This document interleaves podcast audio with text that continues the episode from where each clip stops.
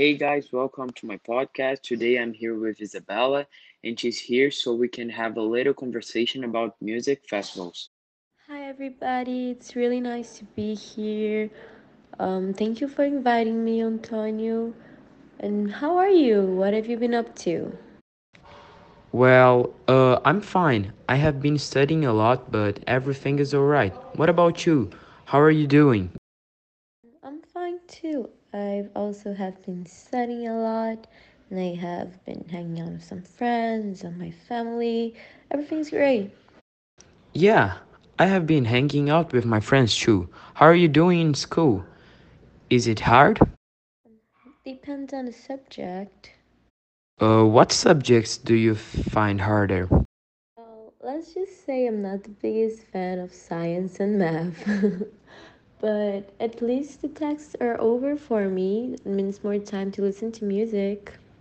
Talking about music, do you have any experience with music festivals? Have you ever been to one? Well, I have actually been to Rock in Rio. but what about you? Have you ever been to one? Yes, uh, I went once and it was a great experience. Really? That's great. Which festival was it? It was Rock in Rio, just like you. Well, that's nice. How was it? It was really cool. I ended up being late and missing the first show, but I got to see Drake. The problem was that is- it was raining, but I liked it a lot. Nice. My sister was in that show too. I wish I had been there. But were you with your family or some friends? I went there with my mom and my friends. That's awesome. I really want to go to Rock in Rio with my friends because I think I've only been there with my family. And how was it? What artists were there? The first that I went to was really good. Justin Timberlake and Alicia Keys were there, and also that band who sings Shut Up and Dance With Me was there too. I think they're called Walk the Moon. But the problem was the second Rock in Rio that I went to. What happened? What was the problem?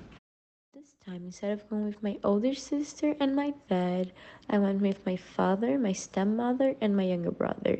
The problem was my brother.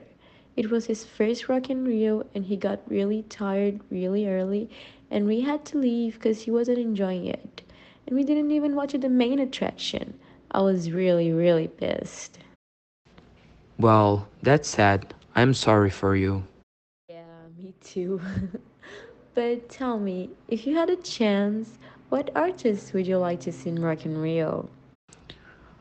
I would really like to see Kanye West concerts. I really like this artist and his songs. What about you? I also love to see Kanye West in Rock in Rio, and I think I would love to see artists like Travis Scott, Liam Payne, Zayn Malik, Niall Horan, Billie Eilish, and Ariana Grande to give a few examples. Would you go to Rock in Rio again? Yeah, sure. I plan to go again as soon as it's possible. But I think I would also love to try going to other music festivals around the world. Have you ever thought of that? Yeah, I already thought about it. I would love to go to Lollapalooza in São Paulo. The artists are excellent. I hope I can go soon. And would you like to go to one? Yeah, I would love to. That's actually one that is happening right now in London that I really wish I could go to.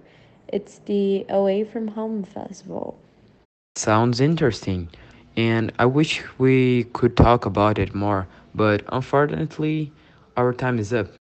That's a pity. I was really enjoying it, but I guess all things must come to an end.